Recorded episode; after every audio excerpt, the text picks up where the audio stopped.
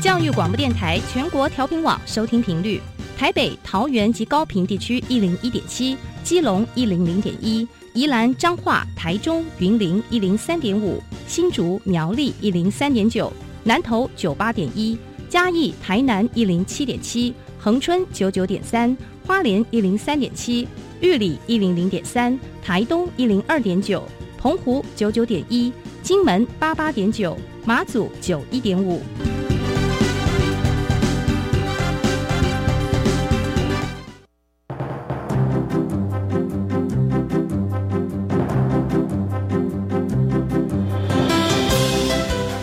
湾的教育要怎么做才能使孩子面对未来的社会呢？当我们期待孩子改变的同时，也期待教师的教学方法跟着改变，家长的观念也一起改变，一起携手协力同行。谢若楠老师带您探索自发互动共好的十二年国教新课程，听见台湾教育的改变。欢迎收听《国教协作向前行》。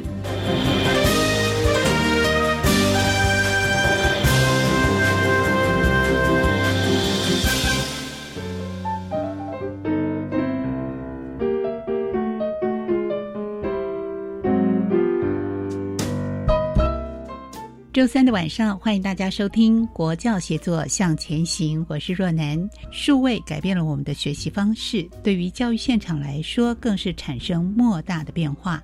今天邀请台中工业高级中等学校，也就是台中高工蓝启明老师，来跟听众朋友分享技术型高中的数位学习。我们从五个面向来跟听众朋友分享跨领域的专题实作、专题计划。在还没有进行主要访谈之前，我们先来听听白天为我们直播的笑声飞扬小单元。你所不知道的校园新鲜事都在。笑声飞扬，欢迎来到笑声飞扬单元，我是白天，为大家邀请到的是威格国际学校的副校长黄文珍副校长，好，各位听众朋友们，大家好，我是文珍。副校长可以帮我们介绍一下学校是在哪一个社区附近呢？大家好，今天要跟各位介绍的是威格高中。那我们学校位于台中市，所以学校是在北屯区嘛？是。那威格是一所从幼儿园、小学、国中、高中十六年一贯的学校。目前呢有七个校区。那我们是在台中市，立足台中，但是我们放眼世界。今天呢要特别跟各位介绍的是北屯校区的中学部。一踏进我们的北屯校区。欧式的校园建筑，还有广大的校地，让你站在校门口就会先发出“哇，怎么这么漂亮”的赞叹声。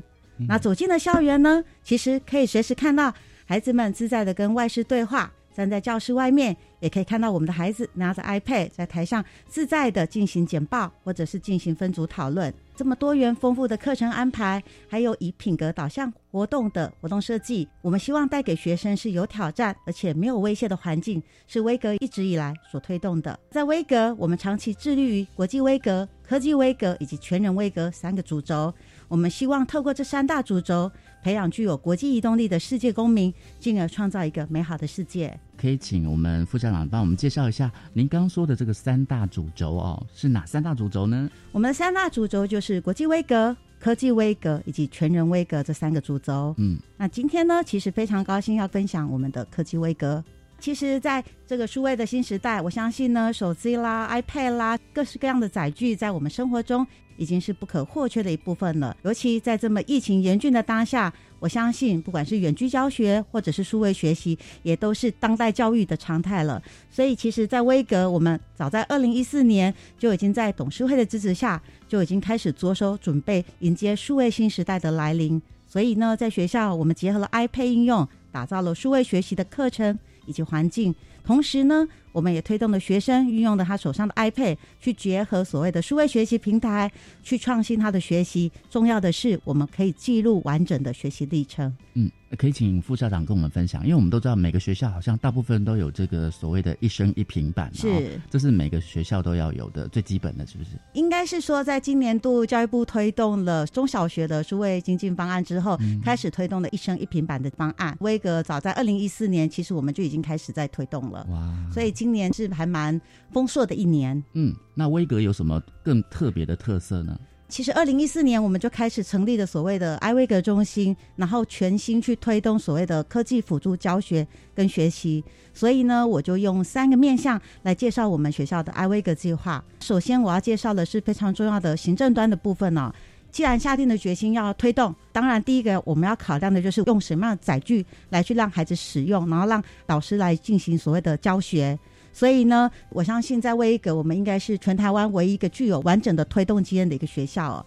所以最早我们从提供的公用平板到 BYOD，最终我们其实是在二零一八年在董事会的支持之下呢，我们推动了一生一平板的计划。所以所有的孩子在入学的时候呢，其实他会拿到一台全新的 iPad，这台 iPad 呢就会陪伴着孩子三年，那完整的记录学生的学习历程。最重要的是，孩子最高兴的就是在毕业的时候呢，他会当成一个礼物。送给孩子，在威格，我们希望这台工具带给孩子是无限的创造力。以我的孩子而言呢，他不管是在家里或者是在学校，其实他遇到他生命中的精彩，他随时想要记录，还要拍照、画画、录音，甚至孩子最爱制作的影片，他心里想的随时都可以去做。在威格整个行政端的推动，其实是非常的落实，像从校长开始全面的支持。那我们每年教务处都会安排了老师全面结合。iPad 进行所谓的公开观课、议课及说课，那一直到研发处，我们会长期规划呃师培以及奖励计划，这些都是鼓励老师愿意向上还有向前学习的一个很大的后盾哦。那大家就会想，哎，有了硬体，那软体怎么办？我觉得这个是目前整个在推动行动学习很重要，应该是说推动。科技辅助教学非常重要的一环，就是我们有了工具。那第二个部分，当然就是要开始进行各项的教师增能计划。所以呢，我们也成立了教师社群，定时办理各项的研习。同时，我们支持还有鼓励老师参加国内外的各项研讨会，推动了一时一认证。在二零二零年的九月，其实威格也成为了台湾唯一一所 Every Teacher is an Apple Teacher 的学校。因为我自己也是老师哦，我们非常的相信科技可以带来的创新跟改变。那善用工具，透过我们老师的引导，对于学生的学习，其实绝对有加分的效果。是副校长，因为您有三项认证嘛，哦，就是 Apple Teacher。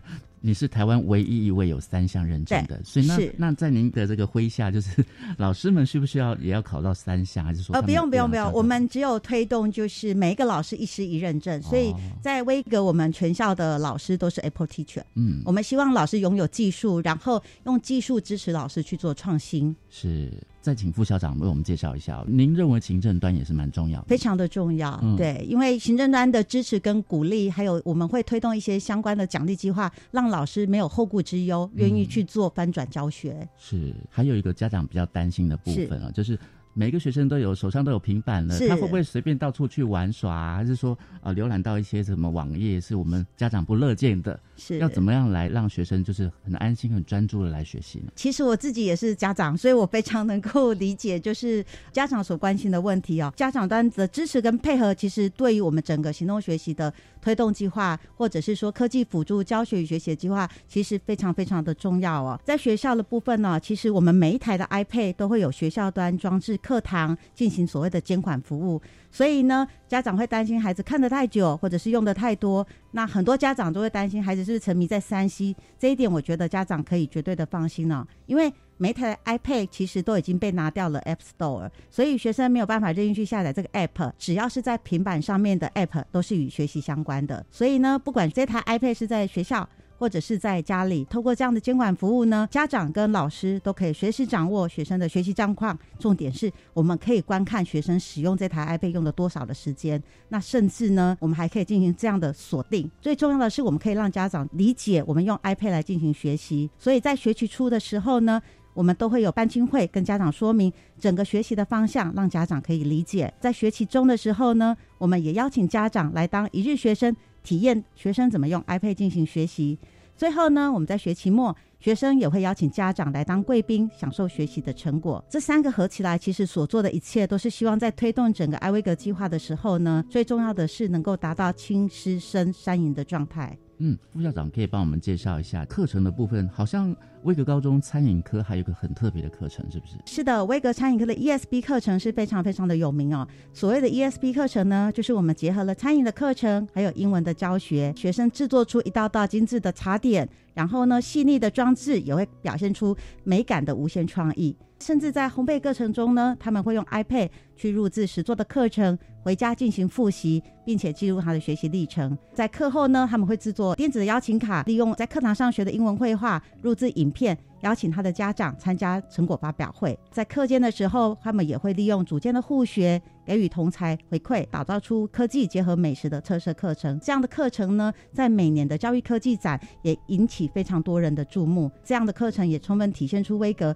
其实是活用数位科技。结合 iPad 创新学习的理念。最后，我们请副校长来帮我们介绍一下威格在未来有什么展望，或者是呢，呃，有什么特别的一些想法呢？其实，威格在今年度申请了 Apple 的杰出学校，那我们也希望透过这样的全球申请，今年度可以很幸运的通过申请，成为台湾第一所的 Apple 学校。我们相信，在整个学习的过程中，其实有非常多不同的层次。在威格，我们运用不同的 App 来加深加广孩子的学习。在目前数位教学的这条路上。其实除了课本跟语录之外，我们希望多了创新跟互动。在每个孩子面对这个冰冷的荧幕之下呢，我们希望威格的教与学多一点点的温度。那我们更加希望整个科技威格的引导可以提升孩子的学习层次，那更是能够迈向 everyone can create 的境界。那我们希望在学生的成果里面，我们看的不是只有学科能力，更不是只有成绩。我们希望透过这样的科技，可以引导孩子探索、互学跟共享。更加希望可以培养孩子跨域学习的自主能力。我们也希望透过人跟人彼此之间的连接，连接了小组的合作，进行的创意的激荡。重要是我们可以发展出个人的独特性哦。所以我们希望可以点燃这样的创意，激发想象力，让每个孩子都可以适性扬才，成就每一个自己。嗯，好，今天非常开心可以邀请到来自我们台中的威格国际学校的副校长黄文珍副校长跟我们的分享哦，谢谢你。谢谢，拜拜，拜拜。我是白天笑声飞扬，下次再会喽。欢迎回到国教协作向前行，我是谢若楠。今天为大家邀请的是台中工业高级中等学校，也就是台中高工蓝启明老师来跟大家分享技术型高中的数位学习。启明老师你好，主持人好，各位听众大家好。是启明老师呢？据我所知啊，其实，在高中就读的时候，就是在我们的台中高工，所以是毕业自这个母校，又回到母校服务喽。是的，是的，很荣幸可以回到母校，为继职教育付一点心力。是，那回到学校来任教呢？呃，是专业的资讯老师，所以我们今天也请。启明老师来跟听众朋友分享一下技术型高中的数位学习。那当然还是要概要的，先介绍一下台中高工在办理数位学习的面向，还有现在的现况又是如何呢？先跟听众朋友介绍一下。好，各位听众，有关台中高工在数位学习的面向上面，我把它分为五个区块来做说明。哈，五个面向。第一个就是我们从早期开始制作的时候，是专业理论把它数位化。那专业理论数位化一开始的动机，实际上是给老师当教学使用，但是后来发现一件事情，老师教学使用之后，我们的数位化其实是很有结构的来制作，所以反而在现今数位学习时代，可以提供所有技职的学生可以拿来做自主学习，或者是提供给一般民众来做终身学习，所以这是我们所没有想到第一个面向，就是专业理论数位化的部分。接下来的第二个集成面向部分呢，我们其实已经进入到实习技能影片化，也就是说，我们把实习技能把它当做是一个数位教学的一个面向来制作。那这个面向部分包含实际的操作，还有包含影片的制作，还有包含实际的模拟。那这些面向部分呢，我们把它实习技术影片化之后，本来提供也是在教学上，那目前。在疫情时代情况之下，也提供了学生自主学习的机会，然后数位学习的机会，这是我们的第二个面向。第三个制作面向部分是我们把内容单元模组化，所以我们的模组课程原则上是五到十分钟，所以不会是很长的一个从头到尾的一个教学内容，而是一个学生可以自己看，看了之后又可以练习，可以独立一个区块、一个知识、一个建构，很完整的来呈现这些内容。那第四个面向是我们后来经过了呃数位教学的这个概念之后，进化到数位学习这个概念。所以第四个面向，我们是让学生自主学习、个人化。你需要什么？你缺少什么？透过自己需要的方式来编排自己的学习内容，截取其中的需要来制作，呃，自己的学习脉络，同时达到自主学习跟数位学习的一个成效。最后一个是我们身为台中高工所可以提供给所有的听众的，就是终身学习化。也就是说，我们其实不是只为了本校的学生来做数位学习，其实我们提供了全国所有需要，包含听众。包含学生、包含一般民众可以学习的专业知识，我们都可以在这个面向上面提供出来，让大家好好的在这个区块上面，可以依自己的需要来做学习。好，这是我们的五个数位学习的面向。是听到了这五个面向，其实它的涵盖面跟细腻的程度啊，非常的深刻，非常值得我们一一的来认识了解。那我们先从这个学校在各个群科这个部分，群科的部分也融入了哪些的数位的课程？我们也可以举例说明啊，帮助大家更了解这五个面向呢。好。我我们先从第一个面向技术来看，也就是说专业理论数位化，这是我们最早期一百零三年就开始做的。嗯，那开始做的科目就是基本电学，它是纯理论课程，但是呢，一般民众也可以拿来看。那除了技职学生自己学习之外，他可以在一般民众里面，家里面的基本用电观念都在基本电学这个概念上。哇，所以一般的民众其实他也是可以看得懂的。我们就跟着学校的老师一起来学习。是的，是专业的课程。对，没错。然后第二个是有关电子学。电子学的话，它虽然是属于基本电学的进阶，但是相对于它对于电子的概念、抽象的观念，我们把它做呃理论，或者是影片，或者是呃动画内容之后，相让让一般的民众或者是学生更理解抽象性的性质内容，把真正的理论转化成一个观念、一个内涵。然后一个看不到的东西，可以实体的模拟出了解它的内容。哇，好可惜，我念高中时候没有碰到老师。这样听起来，我就觉得说有影像，而且实作又有影片可以看得到，对不对？对，让这些比较理论性的啊，很多专有名词可以具象化。对对，接下来就是数位逻辑。嗯，那现在一直在讲运算思维的问题。那数位逻辑有点像运算思维。嗯，那虽然它是属于零跟一的一种组合，我们我们这样子看，它是有一点像是电脑的前身。嗯，但是我们如果现在来看这个观念，比较像是所谓的运算思维的概念，怎么样的步骤是对的，一一的把它组合起来，会得到最终的一个。是或一个否，一个对或一个错的概念，所以其实他建构了学生，他本来在整个顺序逻辑上的一个处理，所以这个也是我们透过数位学习的内涵里面把它制作出来，让学生有这个观念，可以在诶家电用品啊。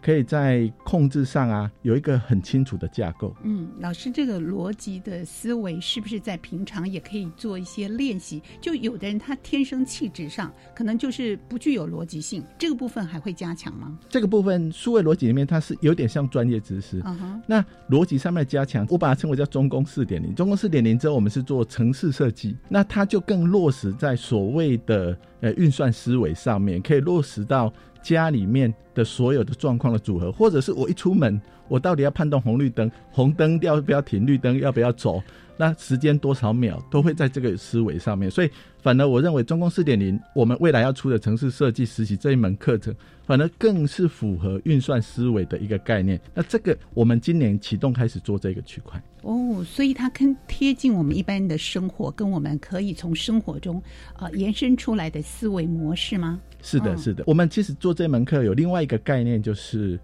用生活的体验先导引你一个观念，嗯，再教你专业指令知识。所以从生活里面更可以体会出，哎，我这个观念在我的城市，在我专业里面，既然是一串的城市或一定的步骤所达成的结果。啊，所以现在大家最夯的城市语言啊，就是靠这样的一个逻辑方式思维啊来做不断的创新。最重要是解决我们生活中的这些困境，很多创意想法就因此而衍生出来。好，所以逻辑的思维真的是特别的重要。嗯，是的，是的。最后一个面向有关专业理论分就是电工机械，当然这是比较生硬的部分了。是。那当然它的生硬是在于。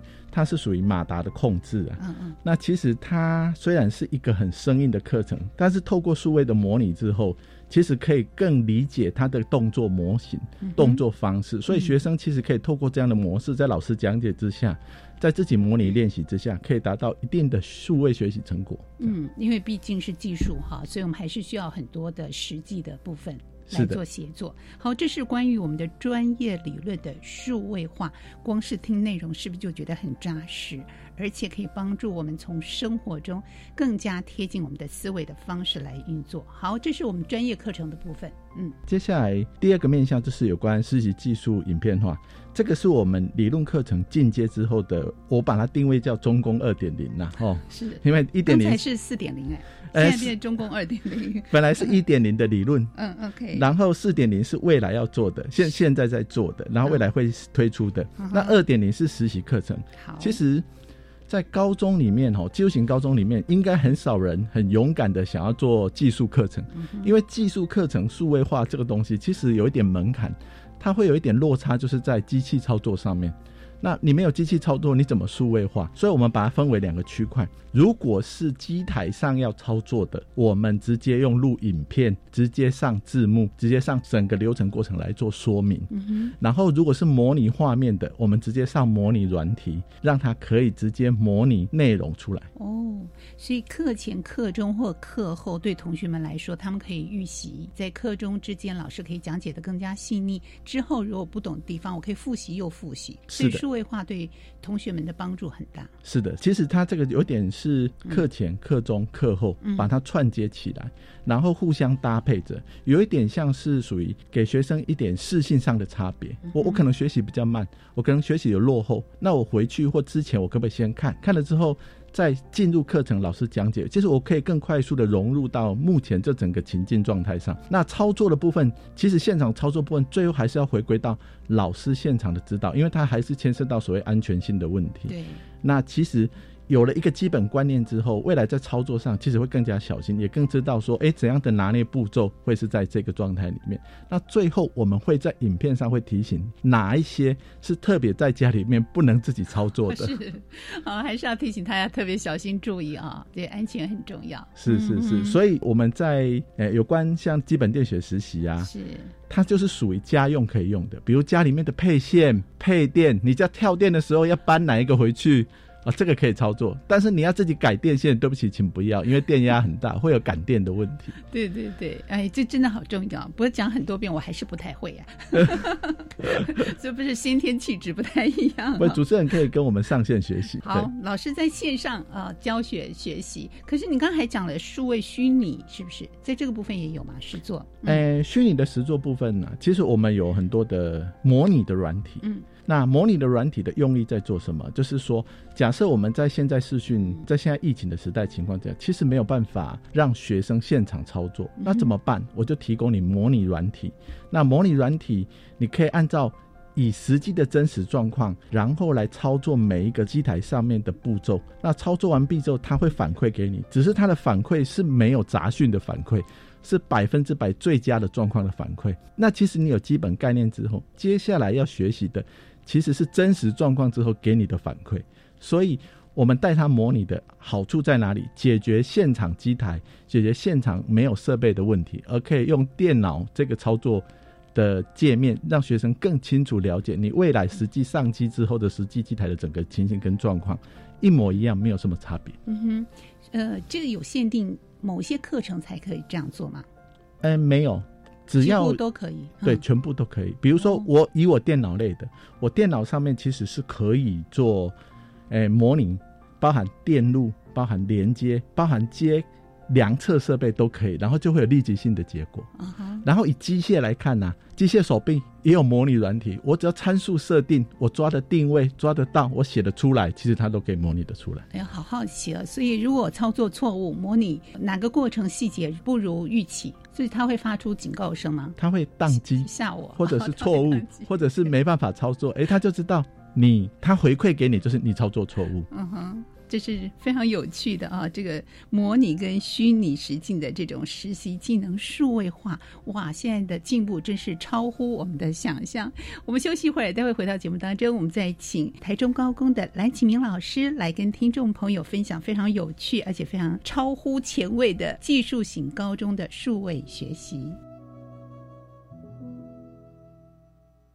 我是吕军医师。接种 COVID-19 疫苗是预防感染、避免重症最有效的方法。接种后，请在现场观察十五分钟。如果曾因接种疫苗发生急性过敏反应，则要在现场观察三十分钟。接种后如有持续发烧超过四十八小时、严重过敏反应，或接种后二十八天内出现持续性头痛、呼吸困难、下肢肿痛或皮肤有出血点等，请立即就医，并告知曾接种 COVID-19 疫苗。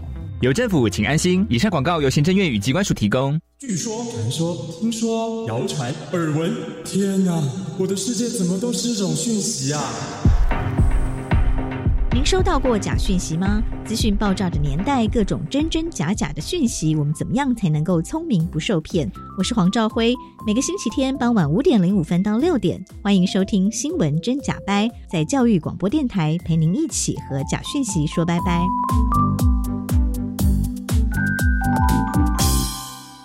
国立自然科学博物馆要陪您找回在疫情中消失的实体学习感，多场精彩特展，丰富馆藏与活动，太空剧场、立体剧场都有新片哦。来欣赏南极洲和雪怪行动，在夏日观赏像置身在冰冷荒漠中。八月二十八号前，每周六日开放至晚上七点。我是科博馆馆长焦传金，邀您一起来科博馆享受充实凉爽的夏天。以上为国立自然科学博物馆广告。台湾弦乐团，我们都在教育广播电台。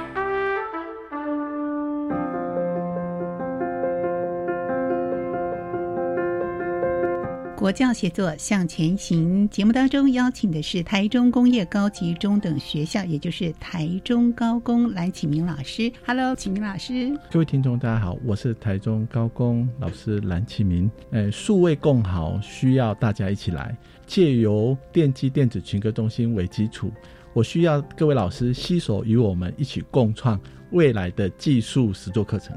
嗯，跟听众朋友来分享技术型高中的数位学习。我们从学校的五个面向来跟听众朋友仔细的介绍且举例说明，非常有趣。而且我们现在发现，技术型高中的发展已经。数位化到如此精进的一个阶段啊，是不是有些想法、有些具体的作为可以作为大家的参考呢？五个面向包含了专业理论的数位化，还有实习技能的数位化，这两个部分我们在前段跟听众朋友做了说明。接下来我们请蓝老师跟听众朋友谈一谈内容单元的模组化，特别有趣，五到十分钟的，我们称为小单元好了，这样的影像内容哦，对于大家来说更容易吸收。我们谈谈这个部分。好。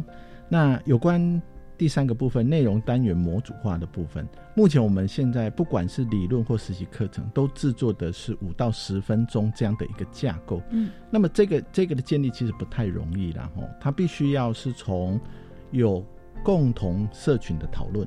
那所以其实每一个课程，从基本电学、电子学、数位逻辑，一直到基本电学实习、电子学实习、数位逻辑实习，我们在拍摄之前，先会找。全国的老师虽然是台中高工，但是我们有另外一个角色叫电机与电子群科中心。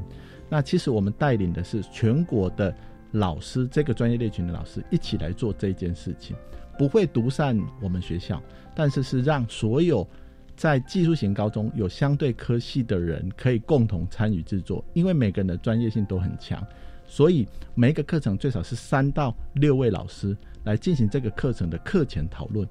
讨论完毕之后，我们会去进行审查。审查完成之后，大家分单元去分工录音。当然，我们另外一层要归功的是，诶，其实，诶，有关台达电子，它也提供了我们很大的资源。嗯，因为影片的影像跟后置是一个很重要的一个关键。是，对，因为这个关键建立起来之后，有高品质的画面跟高品质的内容，以及。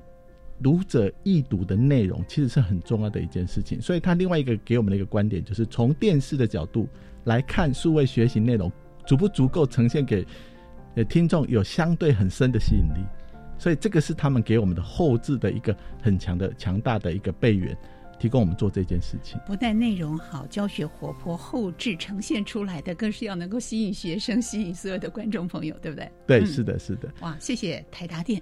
啊，对，是是是是，郑郑崇华董事长让我们提供了这么一个好的一个资源来提供我们做这件事情。对，那其实我们除了真正制作在数位学习内容之外，我们其实有审查，所以我们的内容除了老师自己编辑，除了把它的内容把它正确化之外，我们还请大学教授。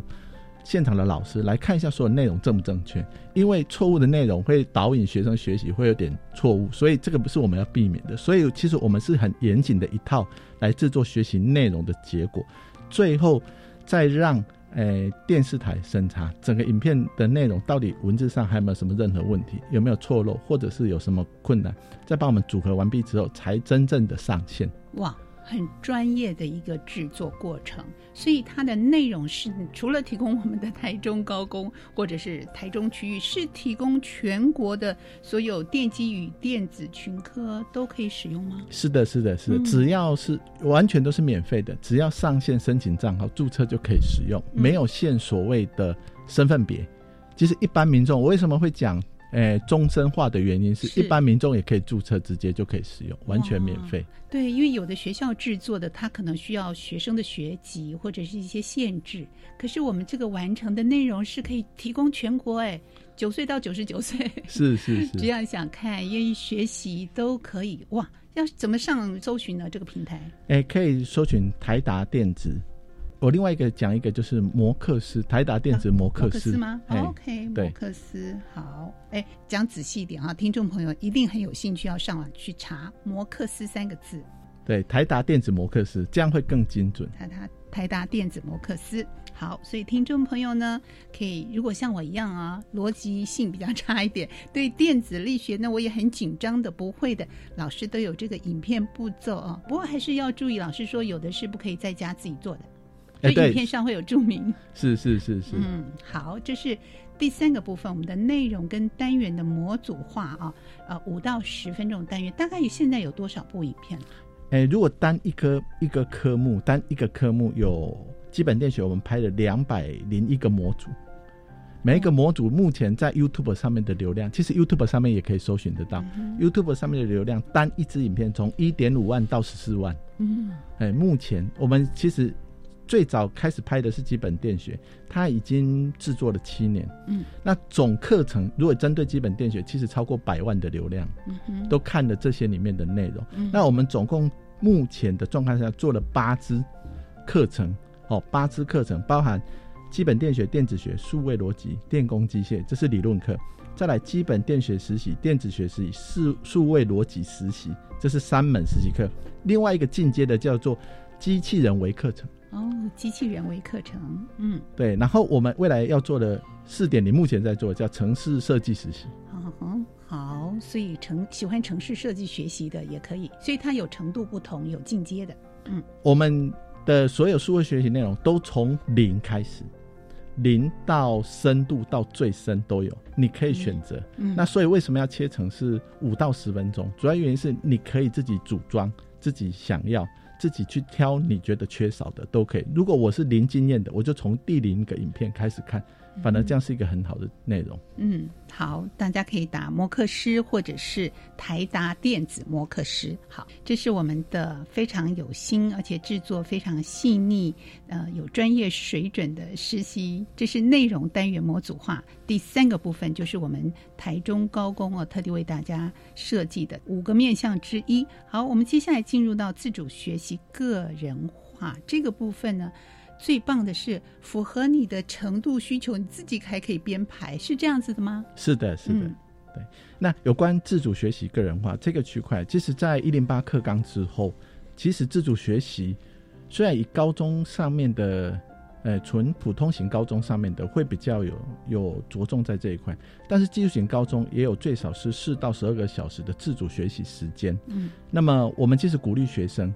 在自主学习区块定定一个专案计划，然后这个专案计划里面还可以搭配学校一个课程叫专题实作，把两个融合在一起，然后找寻跨领域、跨科的人来做这一个专案，然后透过诶数位学习里面的内容，让学生他们彼此之间可以更了解彼此领域上面的差异，然后先去学习基本的专业知识，然后再来做。科群之间的一个整合，去完成一个实际上所所可以达成的一个呃专案内容。比如说，我们可以举例这样说：我如果要一个智慧屋控制，嗯，那智慧屋控制其实需要电机的配线，需要控制科的感测，然后需要资讯科的程式。那我这三个科都在一起之后，我就形成一个智慧物控制。智慧物控制可以达到什么效果？窗帘自动化，嗯，情境自动化，嗯影音自动化。那未来也有可能煮饭也可以自动化了，但这个就可能要搭配食品科再进来里面。所以其实这样的东西在数位学习里面提供了这一些，让他们自己可以找到他的需要，然后找到自己缺少的地方，透过数位学习美才，透透过自主学习计划。然后形成一个专案。然后在这个学期里面把它做出来，然后在老师里面把它展现成果。这个就是我们在自主学习个人化里面提供学生一个怎么样的一个情境模式跟所有所有的学习内容。好想要有个智慧屋，哦，是不是要个智慧教室、智慧屋哈？让我们哎以后是不是也可以声控？现在应该也有了嘛哈？有，甚至用我们眨眼呐，以后我们脑袋、脑波啊、思维都可以来控制。是是是不是？以后有五点零版了。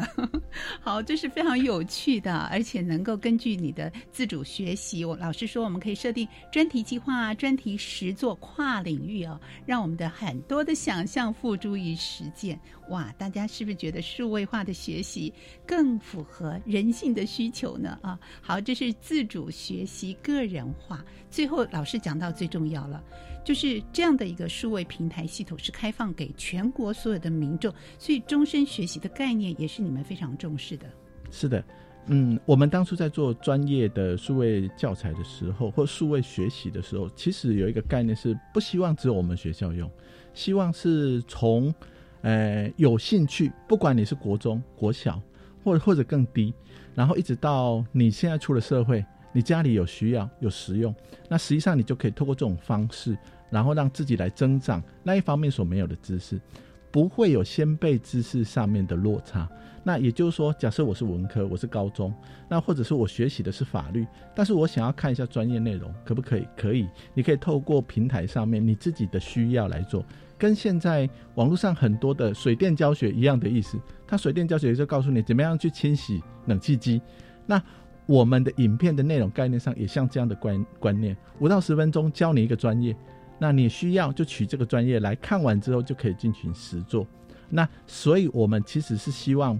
把这一项的数位成果分享给大家，不只包含就型高中的学生，而是希望大家都可以依自己的需要来做取用。不管你几岁，想学什么，这里都有。嗯，所以听起来纵向或横向面，它顾及的全面性哦，呃，所以它不仅是跨领域，它要顾及到各个群科的学习。所以整个的台中高工，他又负责了电机跟电子群科的中心这样一个重责大任，那是不是也非常重视跟我们所谓的产业界的结合？因为我们知道产业的升级啊，也是非常重要的一件事情。关于这个部分，我们是不是也请启明老师来跟听众朋友说明一下呢？好，呃，针对产业这个区块，嗯，目前我们其实，呃，目前我们中心，我我们学校里面有分为几个了哈。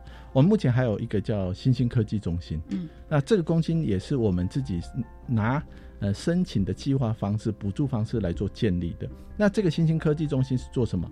是以资讯科技为工具，哦，来做设计跟制造，然后以这个设计制造概念呢，来做创造思考、问题解决的一个策略，然后把这个策略实际上把它。推动执行，然后形成一个，呃，专业上面的一个技术。那所以，我们新兴科技中心推动的包含，呃，数位制造，还有包含数位文创，还有包含无人机，还包含自走车，还有现在的机器手背跟所谓的机电整合。所以，它是比较属于科技上面的辅具，来解决现况上面的问题。嗯哼，这也需要庞大的资源才行，才能够做到吧？所以包含政府内部跟外部的资源吗？这个部分是政府给的资源，嗯，政府给的资源是最主要的一个状态。那其实他希望我们扎根的是从国小、国中一直到高中，嗯，然后往上是到大学，嗯，所以大学、高中、国中、国小一贯的来让学生有一个很基础的资讯科技的工具，然后去搭配所谓的思考跟策略解决的问题，来。以运用工具完成一个问题的解决，嗯哼，所以慢慢的，我们带领他的是先有一些研习课程，让他把基础的技术学好，然后再延伸到所谓的问题解决，然后再去形成一个完整的一个策略，嗯。好，是不是有这么好的资源还有我们的数位平台？您刚刚说从小至国小到大学端这个部分，是不是也要呃对于老师有一些培力的动作，让老师更加理解我们有这样好的数位平台，他们是可以在教学中来运用的？嗯，我我们可以这样子来说，它。在新兴科技中心这个区块，它比较属于硬体上面的一个架构。是，那它包含几个区块的硬体上架构，一个是 IOT 物联网，嗯，好，另外一个是属于 VR 的虚拟实境，另外一个是智慧制造，另外一个叫人工智慧。嗯那所以我们在我们中心上面的制作，其实是以这四个架构上面来带领大家来去来来做制作。嗯，同时它是开放性给所有的国小、国中到高中都可以借用。那其实它有一个特点呐。我们其实当初比较着重在数数位学习上面那一块，是有关 VR 的虚拟啊，哎，跟扩增行进这个区块。那虚拟的虚拟怎么说呢？其实它有一个头盔，它头盔戴上去之后，它可以操作 CNC，嗯，五轴加工机的一个车床，嗯，哎，那 CNC 的五轴加工，它透过头盔的示意的模拟，先去了解高精密机器呀，用模拟状态先来做。先来做练习，再做实际上的的操作。那如果这样的模式它能够完整的练习之后，再带进去到实际操作，才不会让高精密设备一开始不熟悉的状况下就开始使用，那可能就撞击就坏掉了。哦，所以前面要先虚拟实境啊，先来认识了解，它也是符合实际上我们的呃训练的课程里面它的需求嘛。所以前面有个虚拟实境，这个数量已经可以到达每一位同学都使用吗？还是必须要轮流使用呢？哎，目前这个区块是轮流使用，是就是它有一套的这样的模型来做这个区块。嗯，那其实就变成它也是一个大概十到十几分钟的一个。诶，操作设备，那让你熟悉到目前的操作模式，那包含面板上面的操作，机器怎么动作，都是在这个区块上面去运作的。那目前对于台中高工的同学来说，到高一到高三都可以来使用这个虚拟实境，或我们讲说 VR 的虚拟的部分。那如果是外校，刚刚提到说其他学校也可以来借鉴的话，在使用上时间有没有一些排挤呢？诶，时时间上是没有的。其实我们还有。除了我们本身是新兴科技中心，我们还属于还旁边还有区域中心的培力学校，嗯，哎，包含竹山，哦，包含苗栗，嗯，到彰化，那还有国中端都是，我们其实都是串在一起的，嗯嗯，因为它不会只有独善我们学校，而是说它其实希望大家能够共好，所以把资讯科技这项最新的一个科技内容能够推演到所有学校上面去，然后以我们为中心扩展出去，所以在其他中心里面有其他中心的。特色培力学校，培力学校特色。那建立特色之后，我们建构一个中区联盟，那这样的中区联盟才有办法让整个教育上的资源能够共享。嗯，秦明老师在这个领域有一段时间，而且是源自于母校的毕业，所以你看到这几年的快速的发展，是不是觉得也蛮欣慰？还有对于我们同学们的影响又是如何呢？其实从老师的教学，嗯，到学生的学习，其实我我发现就是说，其实学生只要提供机会、提供资源，其实他们就可以有。自己的想法来操作，我们可以这样子来看一件事情呢。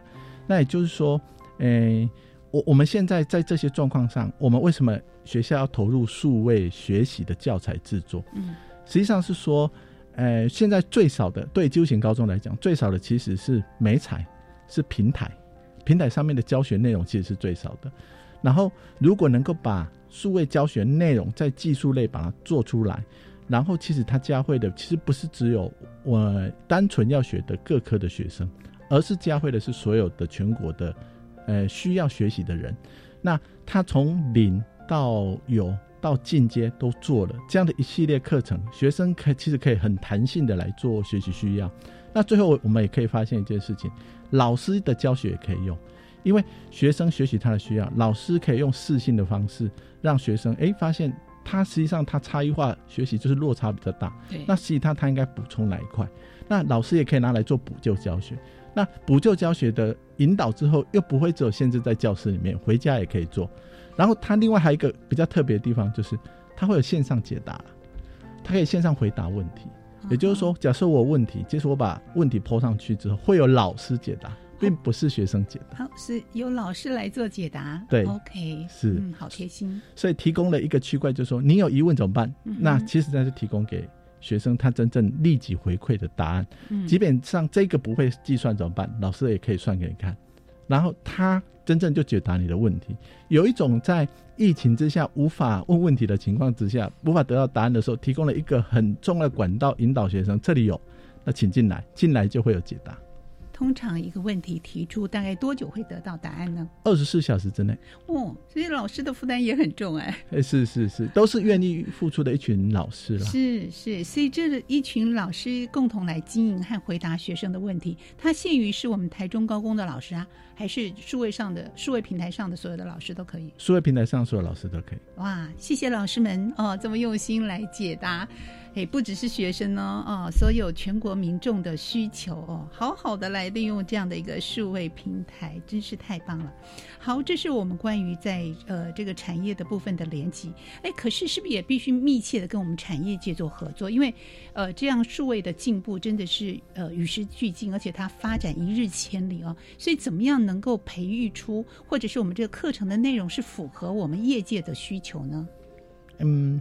我们可以这样来看，就型高中现在的课程哈，其实都是以基础技术为主。是，那基础技术的培育部分，其实就扎实了它原来基础技术的内容。那产业的需求其实是跟我们另外一个区块叫产学的合作有一个很重大的关系。嗯，那我们以机械来看哈，机械我们其实有精密机械专班，这个就是产学训一条龙的概念。那精密机械专班，它实际上一年级的时候在我们学校。日间部上课，然后二年级到职训去做五轴加工机的训练，嗯，然后连同考照。第三年到哪里？第第三年直接就到产业，到产业上面去做所谓的实习。那所以它其实就变成是直接很贴近的。那学校提供的是什么？学校提供是他一年级的时候的数位学习。好，那这里的数位学习包含我们另外一个中心，其实学校成立很多中心，还有一个中区技术教育中心，它实际上就会有 CNC 的机上量测的教学影片，会有所谓的影像量测的精密量测的教学影片，从一年级里面的培养之后，在他带出去到职训的时候，有一个基础概念，他就可以快速到这个内容上面的学习，所以学校这段做的比较像是基础的打底，打完之后跟产业怎么衔接，技术上。的衔接，诶，目前我们的产学训专班是由训练由资训中心来做，然后最后的到业界去实习，然后整个搭接起来，这是第一种的产学模式。嗯哼，就是产学训一条龙的模式。是是，另外第二种模式其实是比较特别的，是台中市它比较建立的一个绿能产业的模式，这是针对我们冷冻科啊，冷冻科有一个实用技能班，那他一二年级的时候就。完全是由学校来训练。一年级、二年级都有在学校训练他的冷冻技术课程。那三年级的时候怎么办？三年级直接就进入到业界，然后就当正式员工。所以他高三就是一个正式员工。那他的一二年级课程呢，由我们学校来培训。所以他其实很特别的地方在哪里？学，然后就产学的学跟产直接做结合，中间没有训训谁做，我们做，我们来帮他做。那不足的部分，再由呃我们数位教学影片里面让学生来操作。当然，他还有一个比较特别的地方，他其实他国中就开始培育了，所以他其实是国中三年级、高中两个两年，高三的时候业界就一定要保障他是基本员工。有基本员工的薪资，但有些业界更好，他高三就有两万八或三万，直接高三就直接去工作，当做他的员工。嗯，这是跟产学的合作哦，不管是用哪一种形式，我觉得都非常有计划性的来帮助我们的同学，甚至向下延伸到我们的国中阶段。所以这整个的过程里面都有能够呃很多的数位的相关的技术啊，相关的课程啊，互相的连接，让我们同学学习更加的扎实。所以现在的数位学习对于以往跟以往有很大很大的差异。是不是节目最后我们也请秦明老师来鼓励一下我们听众朋友，不管是其他的学校的老师或其他县市，也想学习我们的台中高工这样的一个模式来进行的话，呃，就您的经验，需要提供一些什么样的援助或什么样在观念上的改变来协助他们呢？好，诶，以我们数位学习概念上，我我觉得我们全国的就型高中可以共好，嗯，怎么共好？大家一起来制作专业。诶，实习影片，嗯，其实现在我们比较缺的，并不是所谓的理论课程，其实我们现在比较缺少的是技术实习课程的影片教学内容。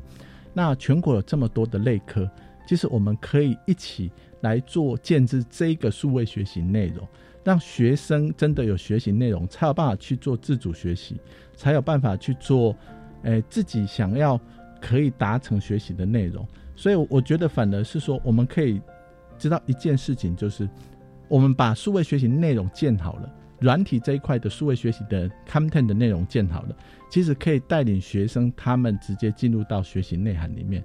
传统的老师的交流方面，可以引导他们做这件事情。所以，反而我会希望所有就型高中的专业类科老师可以一起投入这个区块。那我们学校可以提供的是影片制作上面的架构，包含怎么样老师来共备。怎么样老师来讨论？怎样研究出什么样的脉络，其实对学生的学习或对外面的学习会比较好。然后同时怎么样去制作这个影片？同时要考虑到什么？包含你投影片的制作，你的实物操作要怎么操作，都必须要讲得很清楚。这样子才有办法让让这个内容实际上是有价值又有深度的。好，很有趣，欢迎所有的老师一起来共好，把我们的专业实习影片制作也放上这个平台，大家全国共享共好。所以包含影片如何制作，还有一支影片来教大家，是不是？哎，我们可以带领大家做，我们可以带连连设备操作，我们其实学校也都有把设备操作的步骤都都一个影片来呈现。哦，所以欢迎有兴趣。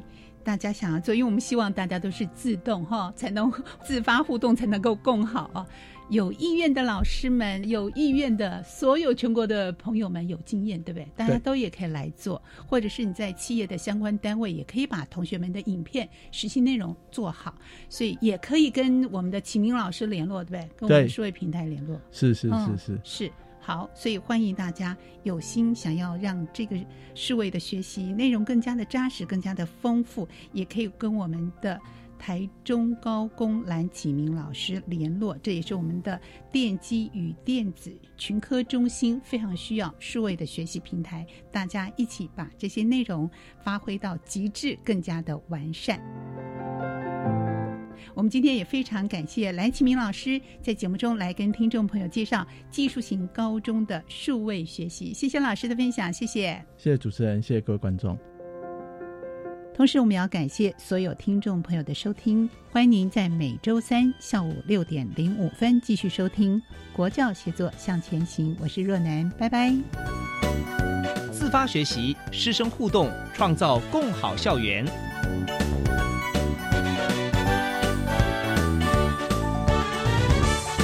国教协作向前行节目由教育部提供。